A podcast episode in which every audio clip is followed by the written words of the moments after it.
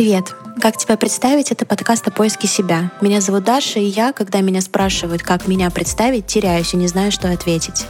Как и мои гости. Вместе мы показываем, что искать себя в любом возрасте — это нормально. Сегодня у меня в гостях Лена Гороза, с которой мы вместе учились на филфаке МГУ. Только в отличие от меня, Лена закончила университет и отправилась путешествовать, и посетила уже больше 26 стран — Выпуск записывался некоторое время назад, а потом я не могла его выложить в связи с известными событиями. Так что жизнь Лены уже успела немного поменяться. О том, как дела обстоят сейчас, она расскажет в конце выпуска. Лена, привет. Я очень рада, что ты согласилась. И ты как раз первая. Мне кажется, у нас будет очень яркий, необычный разговор. Спасибо, что согласилась. Вау, очень э, необычно быть первой. Я не знала. Мне тоже очень приятно даже с тобой пообщаться. Почему я вообще начала всю эту эпопею с этим подкастом? Меня часто спрашивают, ну, знакомые какие-то, то есть, э, почему пришла в копирайтинг, почему э, занимаюсь подкастом, как вообще, какой был мой путь. И я частенько возвращаюсь мыслями обратно вот э, в МГУ, потому что, несмотря на то, что я отчислилась, очень много я там поняла, очень много э, поняла вообще, что мир очень большой, люди очень разные, все приходят с каких-то разных э, дорог жизни, И вот э, чтобы прожить этот опыт, все-таки сравнить свой опыт с вами, с другими людьми, как вот э, у них э, строилась карьера, как проходила учеба, я его и запустила. Вот давай сейчас начнем немножечко с того, чем ты сейчас занимаешься, где живешь, кем работаешь, как твоя жизнь сейчас выглядит. На данный момент я в Самаре, несмотря на то, что у меня есть муж, который живет в Англии, в Лондоне. Я в Самаре из-за проблем визовых, да, из-за того, что вот сейчас такая ситуация непростая в мире, и в посольствах в том числе свои заминки происходят. В общем, я сейчас жду миграционную визу, чтобы перебраться в Лондон. Пока в Самаре. Я здесь родилась, у меня здесь родители, сестра, племянники. В общем, решила побаловать своим вниманием всех, потому что обычно я то в Москве да, жила, когда училась в МГУ, то потом я работала за границей. Меня особо часто тут не видели после 18 лет. Поэтому сейчас все очень рады. Я работаю с детьми в мини-саду рядом с домом. Работаю я там помощником воспитателя. Мы общаемся на английском языке. То есть для меня это такая небольшая отрада Самаре найти такое пристанище для души, которое требует э, иностранного языка. Я очень, на самом деле, рада туда ходить по утрам.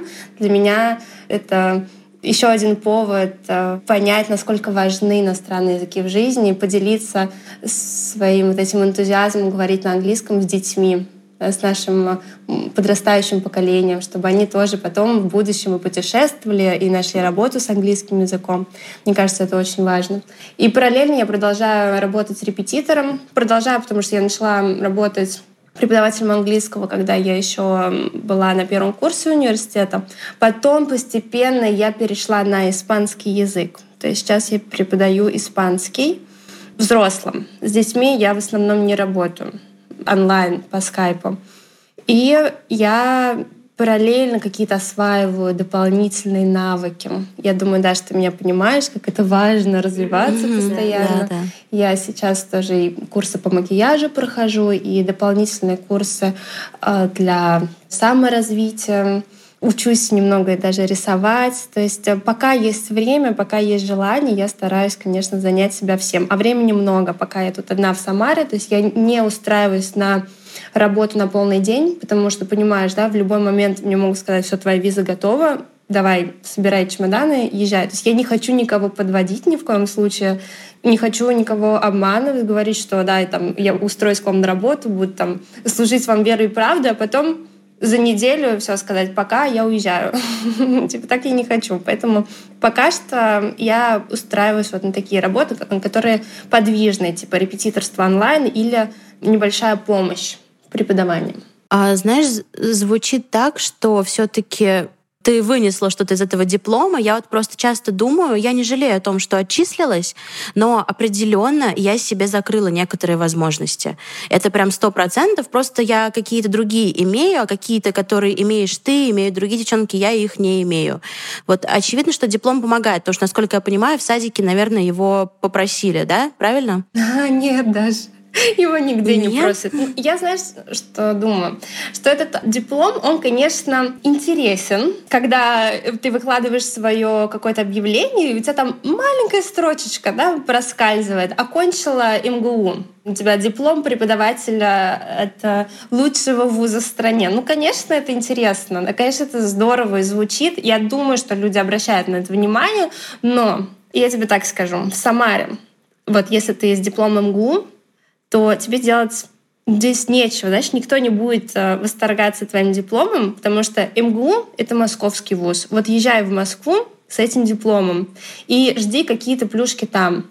Здесь люди не заканчивают МГУ, да, и понятно, что здесь котируется, например, самарский диплом, потому что это же как э, общество, получается, да, людей, которые там, живут в Самаре, у них определенные есть интересы, общие какие-то знакомые, преподаватели, знаешь, там самарских вузов. То же самое вот э, в Москве у нас было свое сообщество и есть, да, вот нас, которые учились вместе, у нас есть чем похвастаться, что обсудить. То есть это как бы вообще не смешивается. То есть для меня то, что я приехала в Самару с дипломом МГУ, ну, как бы вообще никакой роли здесь не играет. Никому не важно, что у меня диплом МГУ. Никто не понимает его значимости, знаешь, я бы так сказала. В Москве, да, в Москве, где есть МГИМО, там вышка, это все на уровне университета, они, получается, как бы из одной такой касты люди, да, то есть вот мы выпускники, мы там можем как-то соревноваться, что ли. Ну, если ты понимаешь, о чем я говорю, то есть какие-то знания, которые мы приобретаем все равно в московских вузах, они должны оставаться в Москве, потому что здесь даже те,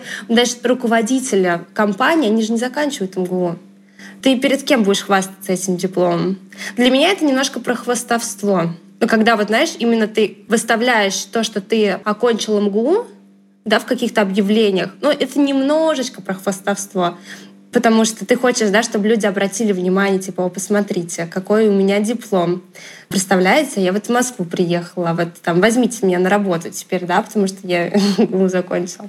Поэтому я стараюсь вообще никогда не озвучивать даже, если честно, что я из МГУ. Вот честно, я стараюсь этого даже не упоминать, чтобы, не дай бог, никто не подумал, что я тут кичусь. Потому что на самом деле это не так. Для меня МГУ — это что-то сокровенное. Я всю жизнь мечтала поступить э, в такой престижный вуз. Для меня он на самом деле считается одним из лучших, даже несмотря на то, что я знаю всю подноготную этого университета, я знаю, что там есть и плюсы, и минусы. Для меня все равно МГУ — это моя личная победа. Я горжусь, что я там была, что я его закончила.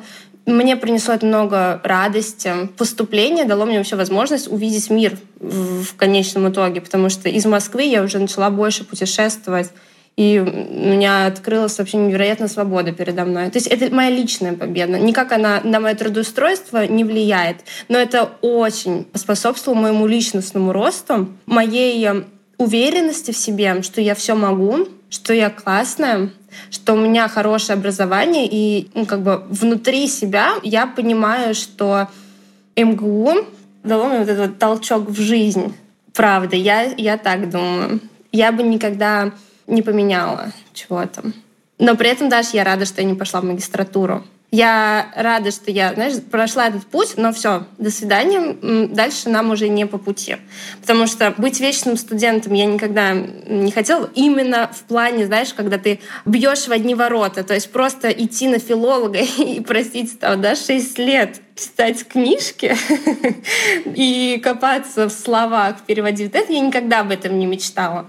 Я уже понимала, что в магистратуре у меня не будет эффекта вау, потому что я уже там все знаю, всех знаю.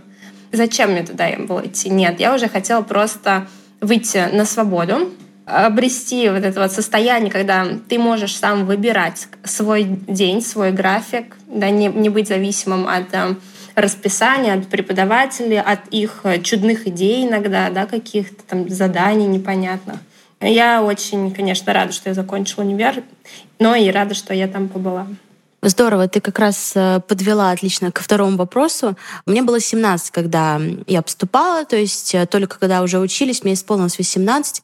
Я понятия не имела, что что делать, кем быть, куда поступать. То есть мне, конечно, было приятно, что я поступила в престижный вуз, но, если честно, это немножко случайно получилось, потому что, ну, сдала ЕГЭ, прошла. Если бы я ЕГЭ не сдала, например, достаточно удачно, я бы пошла в вуз попроще, потому что есть вузы там второго эшелона, которые тоже не самые худшие. Есть и там Ульяновский вуз, пожалуйста. Во всяком случае, наверное, это было бы актуально, так как я сейчас живу в Ульяновске. А вот, насколько я понимаю, ты хотела прям вот в МГУ, то есть это была какая-то цель? Рассматривала ли, например, другие какие-то вузы? Естественно, даже как и все, я рассматривала и Самарский свой вуз, ну, местный, да, получается, и в каком-то еще городе, то ли в Волгограде, что ли, я подавала. У меня, на самом деле, была цель не просто ИНГУ. ИНГУ, конечно, это была такая мечта, ну, что скрывать. Но я хотела просто уехать из своего города. Просто обычный переезд дал бы мне уже поток вдохновения. У меня вот с детства есть мечта путешествовать, не быть привязанным к месту, видеть новые места, встречать новых людей, дышать новым воздухом, новых каких-то вообще приключений в жизни искать. Вот мне этого не хватало очень, когда я жила в Самаре, потому что я особо никуда не ездила. Я за границу, наверное, первый раз уехала в Турцию, и это было уже в старших классах, если я не ошибаюсь. То есть мне, как такому мечтателю, путешественнику не хватало приключений. Я подавала в Самару, но я просто молила, чтобы я туда не поступила. И, кстати, это очень забавно. Я поступила в Москве, в МГУ, но я не прошла в свой собственный вуз.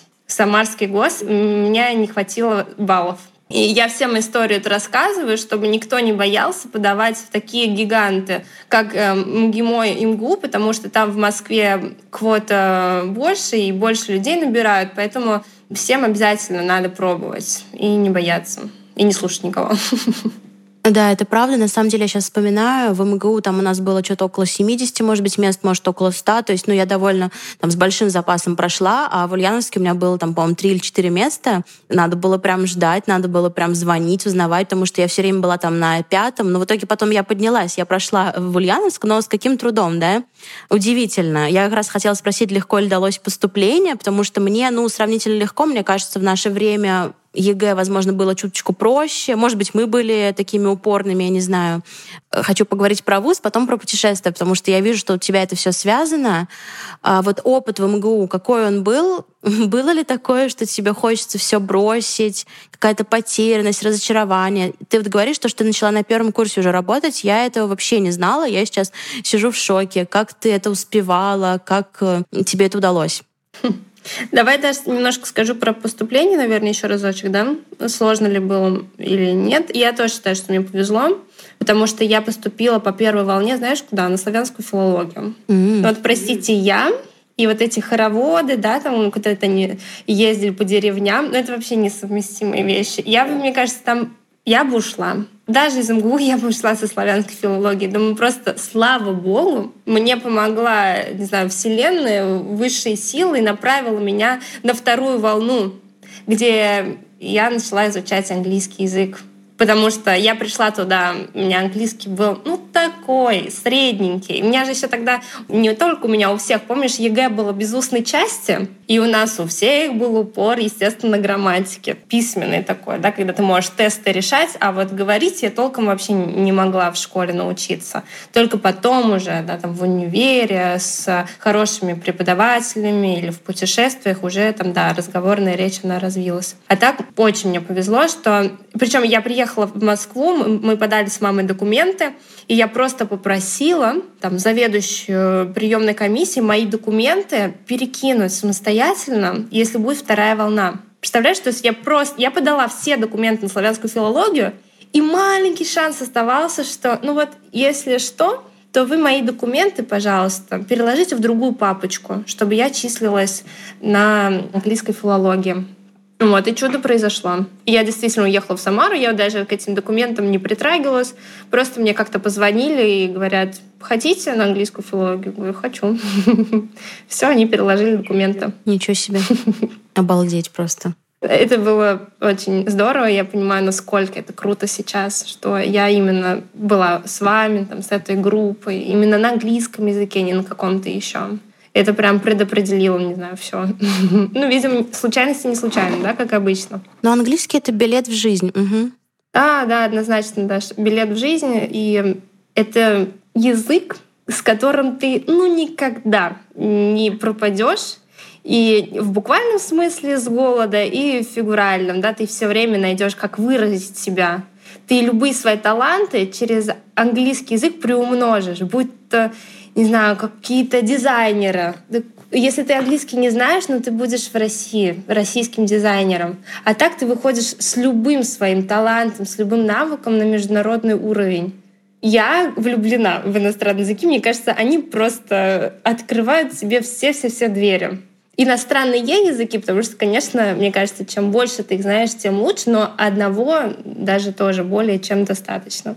Вот. И про саму учебу, да, наверное, Даш? Ну, ты знаешь, в принципе, как оно там все устроено. Я помню, я помню. Да, ты помнишь. Ну, собственно, мы тоже уже, знаешь, помним. все таки четыре года прошло. Учиться было несложно. Учиться было приятно, потому что мне лично все давалось, в принципе, без особых усилий. Я люблю учиться, чего уж там греха таить, я интроверт.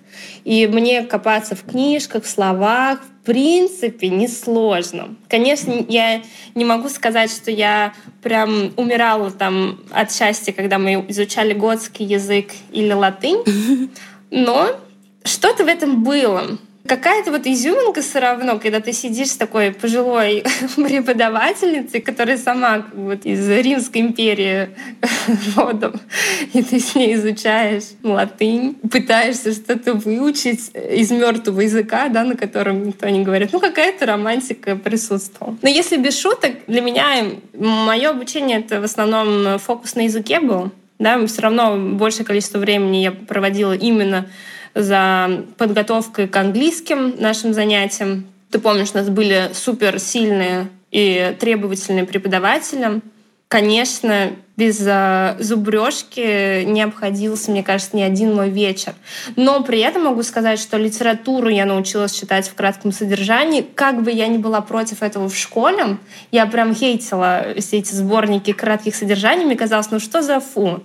А потом, когда у тебя список из 200 книг, да, к концу сессии, конечно, ты уже начинаешь так хитрить. К этому, да, к этому я прибегала. Опять-таки, чтобы упростить себе жизнь, потому что я работала, и у меня времени не так много вечером оставалось, потому что я ездила к ученикам, я еще тогда не работала онлайн, у меня были ученики там рядышком которым я ходила. Я помню еще брат и сестра, мои первые ребятки, с которыми я занималась, на которых я практиковала свою методику, оттачивала свое мастерство. Какие-то у меня тоже там пробы, ошибки были. Интересный опыт.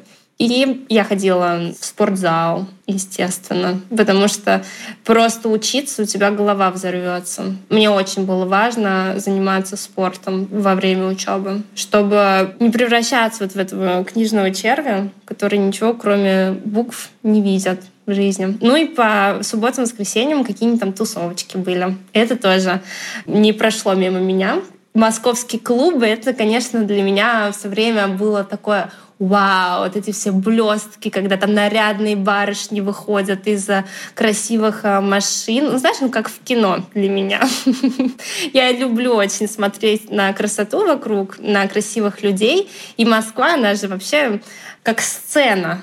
Там люди даже в обычные дни гуляют по улице так, как будто они с какого-то кинофестиваля вернулись. И я в этом смысле Москву обожаю. Там все время найдутся там, интересные такие фрики разодетые и супер богатые люди, и, ну и простые, понятно, тоже люди там да, такие, как я, бывали. Всякие там разные есть люди. Интересно за ними за всеми было смотреть. Я помню, кстати, знаешь, не знаю, был у тебя такое, нет чувства даже, когда ты студент, и ты хочешь пойти в ресторан в какой-нибудь дорогой, как он там называется, рядом с Красной площадью, в общем, большие такие рестораны, ну, типа Пушкина. И ты вот ходишь, и как бы и хочется, и колется. Вроде понимаешь, что у тебя там всего лимит в день 500 рублей на еду, а тут одна чашка чая будет столько стоить. Но всегда очень хотелось к этой роскоши. Конечно, потом э, спустя время все это стало уже не так интересно, когда ты уже 500 раз походил по всем ресторанам и ощутил на себе то, что, в принципе, это не так недосягаемо, как э, думалось раньше. Но тогда это было очень романтично. Я, правда, помню свои прогулочки. Я прям ну, мечтала, чтобы меня кто-нибудь туда пригласил. Представляешь? Типа, не вот, что я просто сама пошла, а чтобы меня кто-нибудь именно позвал. Потому что я, правда, думала, что там супер дорого.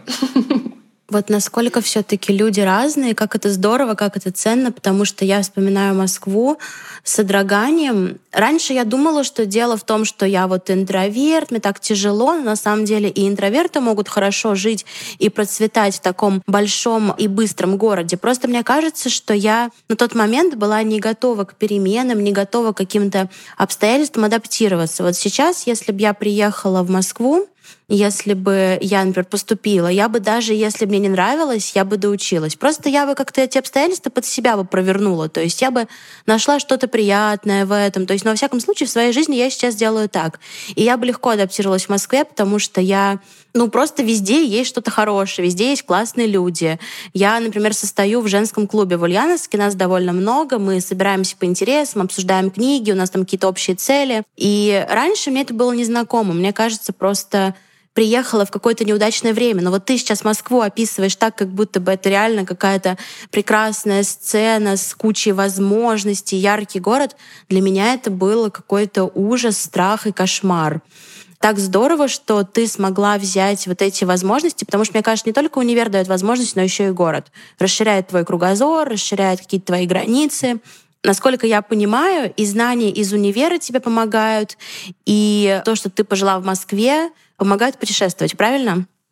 Да и нет. Я бы сказала так, что для меня знанием английского языка, наверное, да, они пригождаются сейчас. Но кто сказал, что ты не можешь выучить английский язык дома?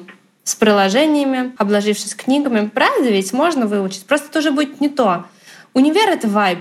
Это определенные комьюнити, у тебя люди вокруг тебя такие же э, озаренные, с энтузиазмом, которые жаждут э, выйти, применить все свои знания на практике. Ну, по крайней мере, я таких видела. Знаешь, когда ты привлекаешь, наверное, таких же людей, какой ты есть сам. И я все время говорю, наверное, что универ не будет вам давать каких-то занебесных знаний. Все это же есть в открытом доступе, да, все есть онлайн.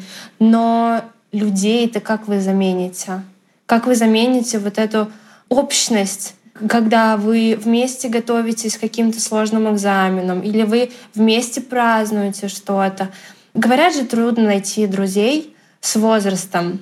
И на самом деле вот сейчас я не отношусь ни к какому такому сообществу, да, я не числюсь в универе, я не хожу на работу, да, вот в полноценном таком смысле. У меня нет какого-то коллектива, с которым бы я могла проводить вечера. И я понимаю, что у меня друзей из года в год не прибавляется. И для меня универ — это просто возможность э, закрепиться в мире, социализоваться, посмотреть на то, как живут другие люди, взять от них что-то хорошее и идти дальше.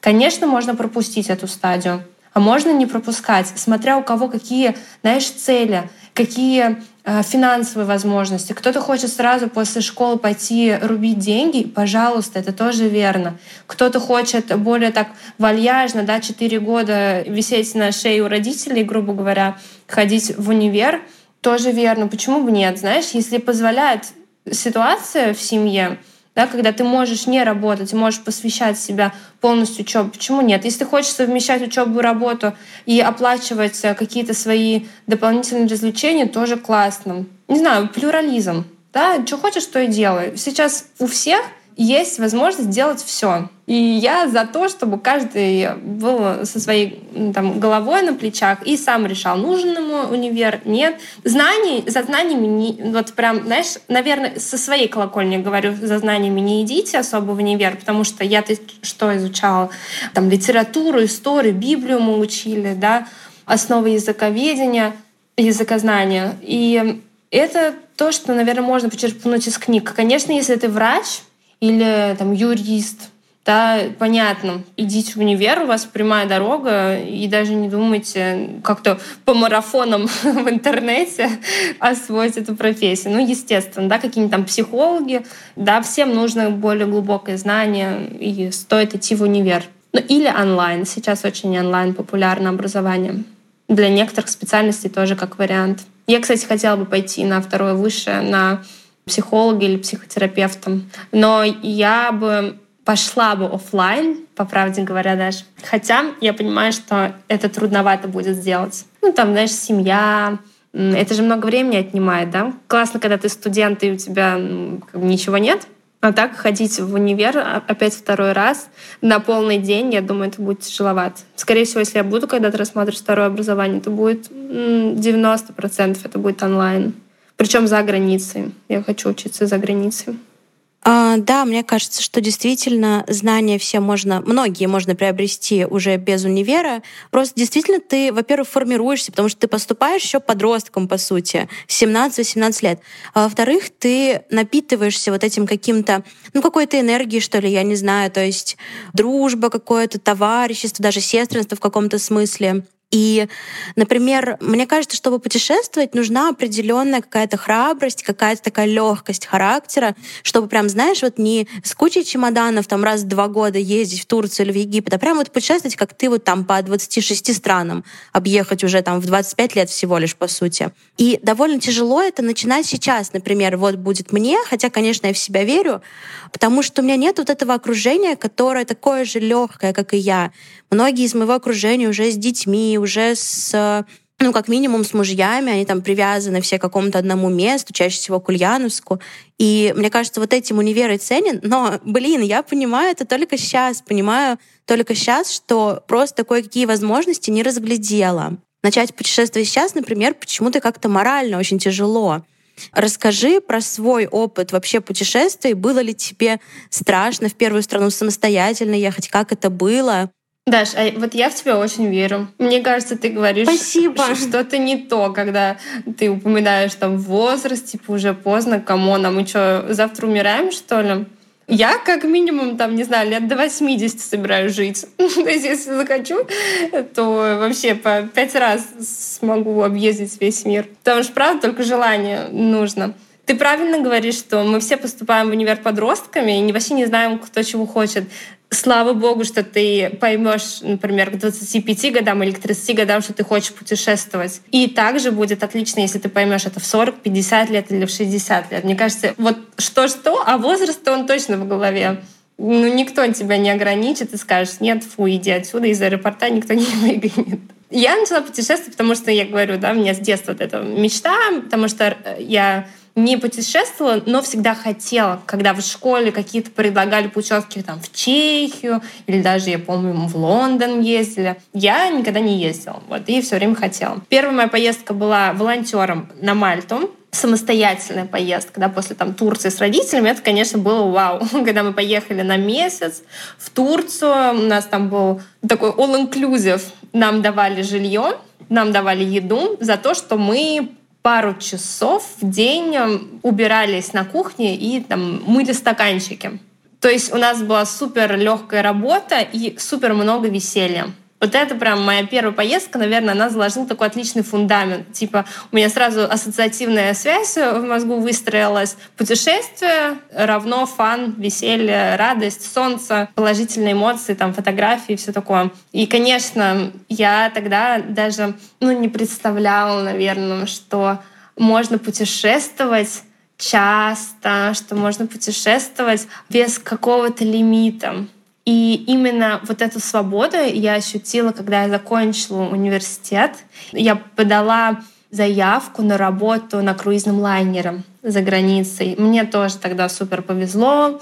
У меня было обучение в Лондоне. За счет компании я училась, ну, там пару дней, правда, было, но все равно мы проходили курс по бьюти-косметологии, различные крема, да, нас э, люксовому сегменту, в общем, обучали на несколько дней. То есть мы там проходили какие технологии, да, какие-то новшества, которые применяют там Шанель, Диор, там и Сен-Лоран в своих э, косметических средствах, чтобы потом на борту мы смогли применять эти знания и продавать косметику. Вот. Тогда я, конечно, э, готова была пойти на любую работу, даже продавцом, да, вот э, в duty free, лишь бы просто путешествовать, потому что там такая интересная история с продавцами на борту корабля. Ты можешь выходить в порт тогда, когда причаливает корабль. То есть у нас был корабль на плаву, да, мы вместе с пассажирами плывем, у нас работает наш магазин, но как только мы пришвартовывались, все, магазины закрывались, мы собирались, быстренько переодевались, и все, всей толпой, там нас был человек 20, наверное, в нашем отделе продавцов, и мы все шли там загорать, купаться. Причем, знаешь, у меня какой был первый порт? Он был на Карибских островах. Представляешь? Это была зима, ну, как бы это был конец ноября, когда я присоединилась к кораблю. И вот у меня первый порт был в э, Карибских островах. Я была безумно Сразу, просто счастлива. Да, да из-за зимы в лето переместиться, да еще в такую экзотическую местность. Я, конечно, думала, на самом деле, знаешь, что все, на меня сейчас там будут обезьянки выскакивать. Как бы я никогда не была так далеко, я не знала, чего ожидать. Думала, что магулы плавают в океане, еще что-нибудь. На самом деле нет. Все было очень э, спокойно, очень такие острова карибские, они похожи, наверное, на как все Доминиканская республика. Это все одни Карибские острова. Просто Доминикана, наверное, она более раскручена среди российских туристов, а там всякие Антигуа, Барбадос, э, Сент-Китс, там острова, они, наверное, не такие просто популярные. Но они очень популярны среди британцев, потому что эти острова, они относятся к бывшим британским колониям. И туда часто ездят э, англичане отдыхать. Но это я уже узнал потом. А так для меня, конечно, Карибское море это были пираты Карибского моря. вот это все, что я про них знала. Что там был Джек Воробей. И что там снимали этот фильм. Кстати, мы еще, знаешь, где были? С Лизой, с Настей, с нашими однокурсницами. Мы же ездили в Америку на третьем курсе. Вот это вот тоже был вообще поворотный момент. Мне кажется, если бы ты осталась, ты бы с нами погнала тоже. Это была супер спонтанная поездка, Даш. Мы что-то, знаешь, такие... Ну, надо куда-то съездить, вроде бы там третий курс. А Work and Travel программа американская, она только для студентов. И, по сути, ты можешь поехать туда третий курс, ну, четвертый максимум, потому что после четвертого ты как бы уже заканчиваешь универ, и тебе могут отклонить твою заявку, ну, потому что а вдруг ты там останешься нелегально. А так вроде третий курс, он был вообще идеальным. Мы уже знали язык достаточно хорошо, мы могли работать за границей, да, потому что work and travel подразумевает, что ты едешь в Америку, ты там работаешь несколько месяцев, а потом на заработные деньги отдыхать едешь по стране. И мы прям вообще там с девчонками собрались, деньги откуда-то у нас там были на всю эту программу, это же не бесплатно. Видимо, когда вот ты на самом деле хочешь, у тебя появляются все средства. Главное верить в то, что все возможно. Потому что у нас, да, студентов, которые тоже там особо не шиковали, появились деньги и на программу, средства первые там на жизнь, пока мы только приехали в Америку. У нас, представляешь, какая ситуация была? Мы с Настей опоздали на самолет. Ничего себе. Из Москвы. Представляешь, у нас был утром рейс, это долгожданный рейс. Мне кажется, о нем мечтают люди вообще с любого возраста. Москва-Нью-Йорк. Ну скажи, это, это вот прям она хотела же там, да, жить на Манхэттене, вот прям это да, оно. Да, да, точно. Все, вот это рейс, ну как его можно пропустить? Я не знаю. Мы просто опоздали на него. Лиза села в самолет, она такая, она может там звонить, ну и что там, как. В общем, мы такие бежим, бежим. И нас не приняли наш багаж, сказали, что все, багаж уже, регистрация закрыта. Он говорит, и такой там, знаешь, язвительный мужчина сидел на стойке регистрации, типа, если хотите, можете лететь без багажа. Я думаю, вот ты полетела в Москву, Нью-Йорк без багажа. Интересно. Ты, конечно, ну что говоришь, что нам такое? Мы еще такие, даже наивные спрашиваем, а можно багаж потом отправить? Типа с другим самолетом? Нет. Я знаю, что бывают случаи, когда даже там они звонят со стойки регистрации, просят добрать багаж, потому что багажный отсек, он же в самолете находится. Да? Как бы если у него было что-то человеческое, ну или какая-то симпатия у него бы к нам возникла, конечно, он бы разрешил нам зарегистрировать багаж, там ничего страшного бы там не случилось. Вот. Но в итоге мы все-таки пропустили этот самолет, купили новые билеты, опять-таки у нас оказались деньги на новые билеты. Вообще это все чудесным образом у нас складывалось в универе. И насчет работы, тоже необычно так получилось, что я еще на третьем курсе, я представляю, что я работала в школе в гимназии в английской. Даже Ничего не просто себе. школа, это была гимназия. Маша мне помогла устроиться, я до сих пор ей очень благодарна за это. Наша Маша, да, Минчурина. Она э, сказала, что есть такая возможность поработать у нее в гимназии, где она раньше училась. Она сама тогда не могла, потому что она уезжала в Амстердам учиться. В общем, она была занята. И мне вот такая возможность открылась. И половину дня я проводила в школе. Я прям реально работала с детишками. То есть у меня там был полный рабочий день, по 6, наверное, занятий у меня было. Ну, 5-6 где-то в день. И потом я ехала в универ. У нас, знаешь, просто уже ты когда ушла, у нас расписание больше оно сменилось, наверное, на вечернее. То есть у нас было много пар после 12. И я как раз вот успевала где-то до часа вот так вот. Ну, пропускала какие-то лекции иногда, конечно. Я успевала еще в школе работать. У меня тогда была вообще бешеная зарплата. Ну вот реально по тем меркам. Я работала, как, знаешь, как начинающий учитель. Плюс мне давали надбавку за то, что я новый учитель в этой сфере. Плюс у меня там была надбавка за то, что я помогала практикующимся студентам проводить свою практику на моих э, школьниках. В общем, там у меня прям так прилично. Я причем поработала где-то 4 месяца, и у меня там зарплата, ну, я не знаю, там около 200 была. Представляешь? Ничего Для себе. Меня. Это, да. это в семнадцатом году. Видимо, знаешь, московская программа, московское финансирование, плюс то, что это была гимназия, да, там государственная, видимо, какие-то бонусы очень хорошие для преподавателей. Уже после записи Елена уточнила, что 200 тысяч рублей она заработала за 4 месяца работы, а не за один, что для 2017 года все еще достаточно неплохо. Но в любом случае я не вернулась в школу больше после этого. Я благодарна этому опыту, что он у меня был, что я узнала, что я не учитель. Вот и все. что я там не хочу работать. Потому что это затягивает, на самом деле. Это прям там рутина. То есть если ты туда идешь, ты год минимум там должна ну, по-хорошему провести. Да? Ты же не можешь детей кинуть. Пришла, типа, сегодня хочу быть учителем, завтра не хочу. Это очень осознанное такое решение должно быть стать преподавателем, потому что ты же не просто преподаешь предмет, ты учишь жить вообще этих детей. Ты учишь их быть людьми. Да, сто процентов, да. Насколько я понимаю, Маша, она сейчас преподает. Вот мы и поговорим, наверное, как раз-таки да, об этом. Да. Угу, посмотрим, а... да, интересно. У меня, знаешь, какое впечатление складывается? То есть я никогда раньше так не думала о тебе и вообще о универе, но ты такие нетривиальные пути выбираешь. То есть люди часто, когда заканчивают филологию или преподавание какое-то, но они идут дальше, то есть они идут там какими-то преподавателями, филологами, а ты взяла и подала заявку на круизный лайнер. Мне кажется, тут уже даже не столько про универ, сколько про какую-то такую, ну, храбрость, во-первых, да, во-вторых, какое-то такое легкое отношение к жизни. То есть, знаешь, а у тебя не было такого ощущения, что сейчас скажут, блин, вот я закончила МГУ, а работаю в магазине, там родственники какие-то. Потому что у меня такие чувства часто бывали, часто возникали. Но мне было стыдно, что я работаю, например, в кофейне, хотя такой был потенциал. Сейчас-то я понимаю, что даже работа в кофейне меня сформировала, мое какое-то творческое начало, общаться с людьми научила. Вот было ли у тебя такое, что что-то не то делаешь после универа? У меня постоянно такое чувство стыда, Даш, что я что-то не то делаю.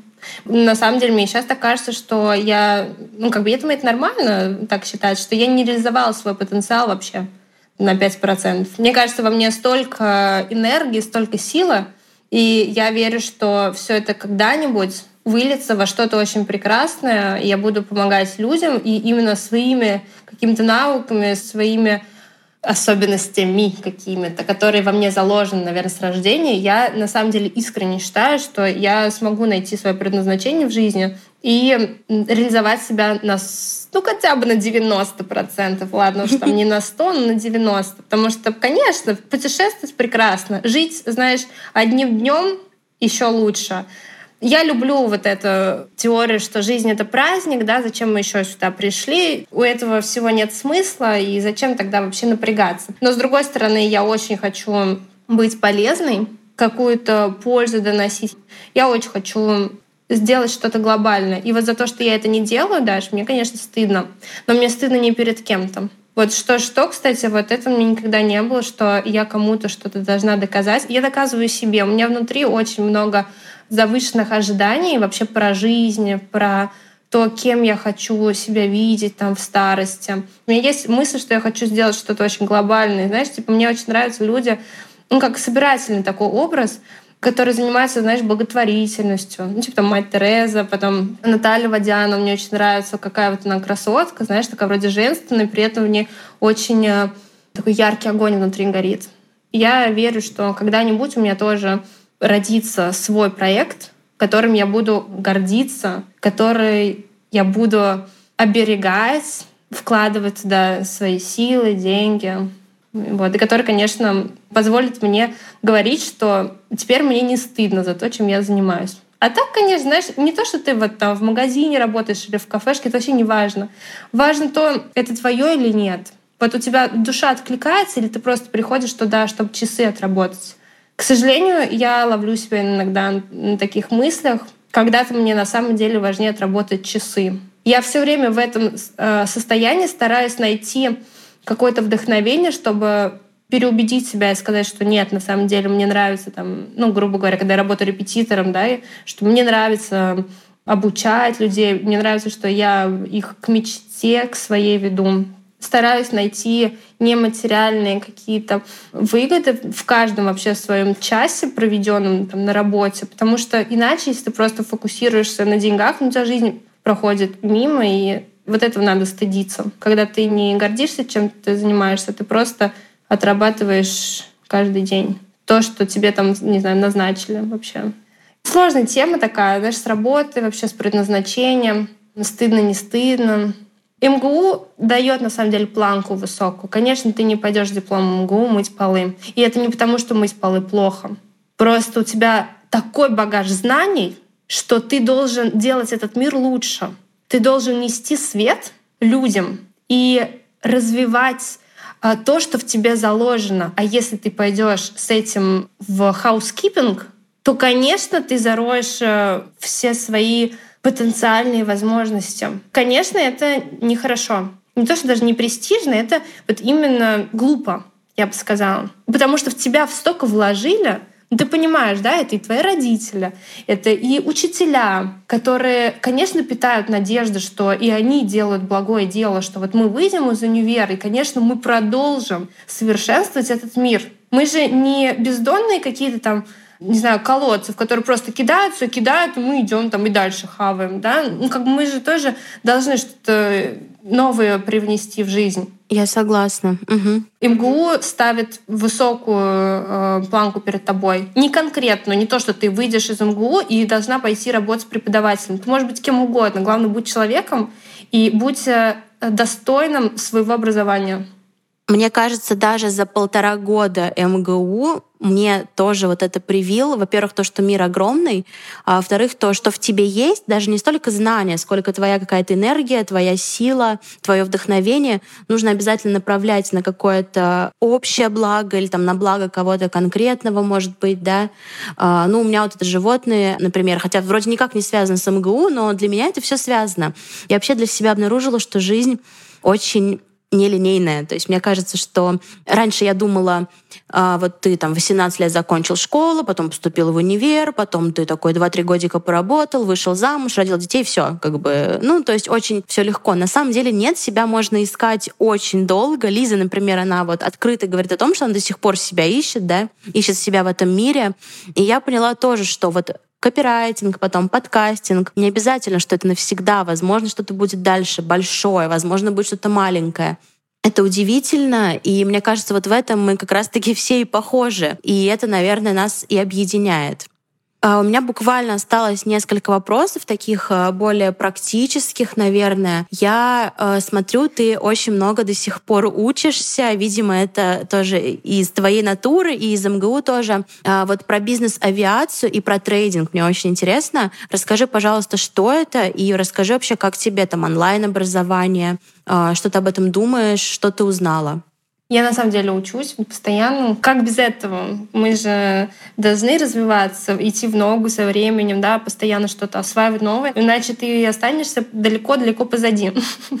Когда все сейчас образовываются, самообразовываются онлайн везде. А бизнес-авиация — это еще один шаг к моей мечте, к моей мечте красиво жить, путешествовать, ни в чем себя не ограничивать и при этом иметь достаточно средств, чтобы помогать и себе, и близким вокруг. Я на самом деле считаю, что деньги — это благо, что чем больше у тебя денег, тем больше ты добра можешь сделать в этом мире. Поэтому я никогда не мечтала о работе там низкооплачиваемой, да. Как бы это странно, да, звучало бы мечтать о такой работе, но как бы можно работать за идею. Я не согласна работать за идею. Мне кажется, что в жизни должен быть баланс, вин-вин ситуация, иначе все равно кто-то да, будет э, проигравшим в такой ситуации, когда да, ты там за идею работаешь. Поэтому для меня бизнес-авиация — это прекрасная возможность и для самореализации, чтобы я там могла помогать людям на борту, да, какие-то их желания исполнять, да, все для них делать, ухаживать за людьми, а в ответ мне дадут возможность эм, видеть мир, понять какие-то, возможно, свои личностные приоритеты, что для меня важно, в какой стране бы я вообще хотела жить, где мне тепло, где мне уютно. Я вижу, что бизнес-авиация, она могла бы мне на самом деле открыть глаза на мои реальные цели, потому что одно дело, когда ты постоянно закрываешь свои естественные потребности там, в еде, да, там, не знаю, в жилье, в одежде. Я верю, что бизнес-авиация в будущем, когда я смогу туда трудоустроиться со всеми визами, что она покроет мои базовые потребности, и тогда я выйду на новый уровень, и я уже смогу задумываться более глобально о том, какие я могу и благотворительные, возможно, проекты осуществить. То есть на все же нужны деньги, знаешь. Я вообще с детства мечтаю о сыне или дочке, которую я возьму из приюта. Просто чтобы помочь им, да, помочь хоть одному ребенку обрести семью. Правда, меня не знаю почему, но вот с детства есть эта уверенность, что у меня будет приемный ребенок. Возможно, не один. И я же тоже головой понимаю, что для этого нужны средства они появятся, когда будет хорошая работа. Поэтому я стала заниматься трейдингом. Трейдинг для меня это, конечно, быстрые деньги, потому что там надо знать стратегии. Не знаю, когда ты встречалась с этим, нет, даже это работа с валютами, то есть, ну, это именно как Форекс, знаешь, валютный рынок такой, у меня только обычные инвестиции, то есть, насколько я понимаю, трейдинг это более быстрое, да, то есть ты не хранишь долго. Угу. Нет, нет, инвестиции это, да, это ты покупаешь там акции, а именно трейдинг ты покупаешь валюту, перепродаешь ее там, валютными парами, спекуляции, в общем, это называется. Ты спекулянт, ты не инвестор, ты э, работаешь, да, с быстрым потоком денег, вот. Но при этом тоже ты быстро это все проигрываешь, очень легко, там есть свои тонкости. В общем, я иду по пути меньшего сопротивления даже где есть возможность заработать деньги, реализовать себя в минимальные сроки, там я, здравствуйте, возьмите меня, пожалуйста. Я не считаю, что это плохо. Мне кажется, что вообще в жизни все должно даваться легко. Это такое для кого-то, наверное, провокационное высказывание. Но правда, зачем? Надрываться, зачем делать что-то через силу, когда можно этого не делать и сохранить силы для чего-то прекрасного и хорошего. Это сто процентов, да. Конечно, везде надо искать радость, везде надо искать то, что удовлетворит тебя, а не кого-то еще. Потому что когда счастлив ты, счастливы все остальные.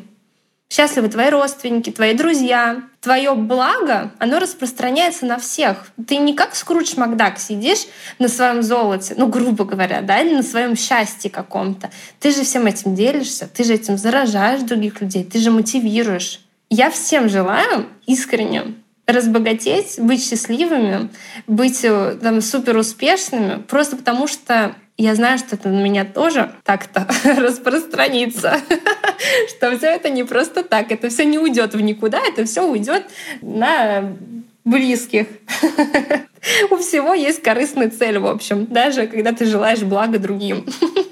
Это сто процентов. Я согласна, кстати, что нужно идти по пути меньшего сопротивления. Вот честно, когда я пыталась развиваться в менеджменте, например, там в Макдоналдсе до этого, в работе бариста, там хотела, возможно, стать управляющей в кафе, это мне все в принципе нравилось, но это было не совсем мое. Поэтому это было очень тяжело, поэтому я не знала, куда мне ткнуться, что мне сделать, чтобы меня повысили. Как только я стала заниматься тем, что мое, то есть писать, писать на большую аудиторию, вот эти вот статьи, рассказывать истории, истории. Я вообще люблю рассказывать истории. Мне нравится вот общаться и брать интервью. Как только я стала это делать, дело пошло как по маслу. Серьезно, я за несколько месяцев там в текстах преуспела больше, чем до этого за 2-3 года в общепите. Хотя как бы у меня была цель именно продвинуться дальше по карьерной лестнице. Ну и, грубо говоря, если ты счастлив, когда ты делаешь что-то, то, скорее всего, это получится хорошо, чем когда ты страдаешь и как-то мучишься и борешься. Если делать все из какого-то наслаждения, то и результат, мне кажется, будет соответствующим. Ну, то есть это закон. Для меня так это. Конечно, даже, да, согласна. Все должно быть э, в удовольствие. Я хочу задать просто несколько кратких вопросов, то есть там ответ, ну, одно предложение «да», «нет», что-то типа блиц, то есть буквально 3-4 вопроса. Если кратко, стоит ли поступать в универ после 11 класса? И да, и нет. Зависит э, от целей и какие да, финансовые перспективы у тебя. Угу, логично, логично. Какой язык учить, если английский уже знаешь? Испанский или французский. Популярные языки. Угу. Да, распространенные. И третий вопрос. Куда поехать, если еще нигде не был впервые? Чтобы вдохновиться путешествиями, как ты? В Таиланд. Э, Дешевая страна, очень красивая, колоритная, и есть много чего посмотреть. Здорово. Знаешь, в какой-то момент я закрыла уже все свои вопросы. Ну, во-первых, я очень рада, что мы созвонились. А, мне кажется, что самое ценное, что дает универ — и любое сообщество, любой коллектив — это вот таких людей, которые тебе близки по духу, с которыми там, несмотря на годы, расстояния, у тебя есть вот это вот общее, вот эти вот... Ну, я помню, да, как мы до трех утра могли сидеть ВКонтакте, переписываться, готовиться в нашем чатике к зачетам, к экзаменам. Самое ценное, что дает универ, что дал универ мне, ладно, это людей, которые до сих пор со мной, пусть мы там уже давно не виделись, и вот эту вот энергию, которая до сих пор у меня тоже во мне есть, творческую какую какую-то энергию. Тоже не нравится сидеть на месте, хочется все время что-то пробовать новое и заниматься чем-то таким. В общем, поэтому я тебе очень благодарна, что ты согласилась. У меня теперь отличное настроение на весь день. Даже взаимно, да. Я согласна, что мы такие маленькие звездочки. Светим друг друга, поддерживаем через годы, через расстояние. Я уверена, что так оно и будет. Потому что хорошие люди должны держаться друг друга. Это точно. А сейчас Лена расскажет, как ее жизнь изменилась уже после нашей записи весной 2022 года.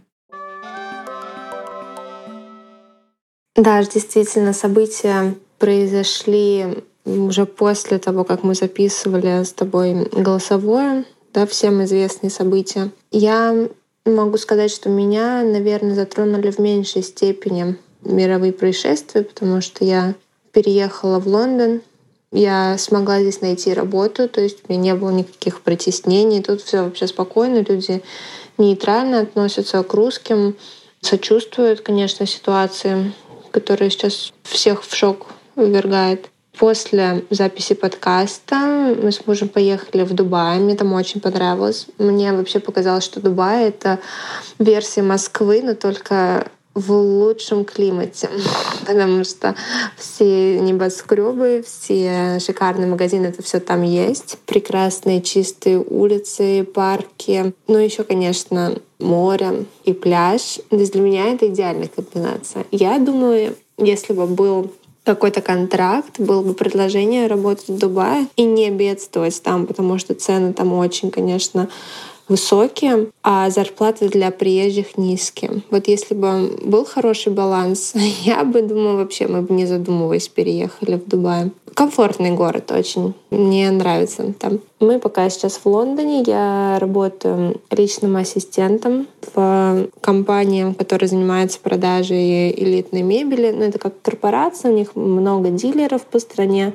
много клиентов, поэтому интересно вообще побывать в такой компании, где вокруг тебя постоянно топ-топ люди, потому что здесь клиенты не частные в основном, а большие фирмы приходят в наш шоурум, где заказы там на полмиллиона, миллион фунтов. Ну, то есть это вообще очень э, такие суммы большие. Тут каждый клиент э, приносит большую часть дохода нашей фирме. Поэтому интересно работать в этом офисе. И для меня, конечно, разрушили все стереотипы о скучном, таком душном офисе, потому что я работаю в невероятно приятных условиях. У меня высоченные потолки, панорамные окна, так как мы продаем элитную офисную мебель в шоуруме, то мы всю эту мебель сами используем, потому что люди приходят, и они видят, как мы работаем. И поэтому у нас ну, супер комфортные условия. Я сижу на стуле, который стоит вообще вот сейчас по нашему курсу 900 тысяч рублей. ну и там как бы вся мебель такая. Ну и вообще приятно. Из-за коронавируса у нас ввели ограничения, что в офисе работают там максимум человек восемь, Поэтому в этом просторном офисе я постоянно сижу практически одна, там пара людей, потому что у нас два этажа, вот, и считаю, на одном этаже человек четыре, на другом этаже три-четыре. И так мы работаем. Поэтому очень мне нравится, особенно так как я интроверт, мне комфортны такие условия. Вроде не очень шумно, но при этом есть коммуникация всегда. Поэтому я рада. Это была моя мечта работать с персональным ассистентом в большой фирме, быть важной частью компании. Поэтому пока вот не жалуюсь. Конечно, а, сразу, знаешь, когда появляется такая вот перспектива работы в большой компании, хочется соответствовать сразу уже думаешь, ой, надо в центр Лондона переезжать. Что это мы в 30 минутах от центра живем? Надо планировать путешествие, я же работаю, тружусь. Ну, интересно опыт, конечно, лучше, чем работать онлайн. Последние годы только так и получалось. Все, онлайн-работа и никакой деятельности да, за пределами дома не наблюдалось. На этом все. Следующий раз я буду общаться с другой своей одногруппницей, которая уже много лет пишет стихи, бесплатно съездила в Израиль по программе Таглит и написала целую книгу про МГУ. Понятно, что не всем сейчас заходит такой контент, однако если вы хотите именно послушать про жизнь обычных людей, отдохнуть душой и, возможно, на что-то вдохновиться, надеюсь, этот выпуск был для вас полезен. Напишите отзыв или поставьте звездочку на Apple Podcast, если это так. До скорого!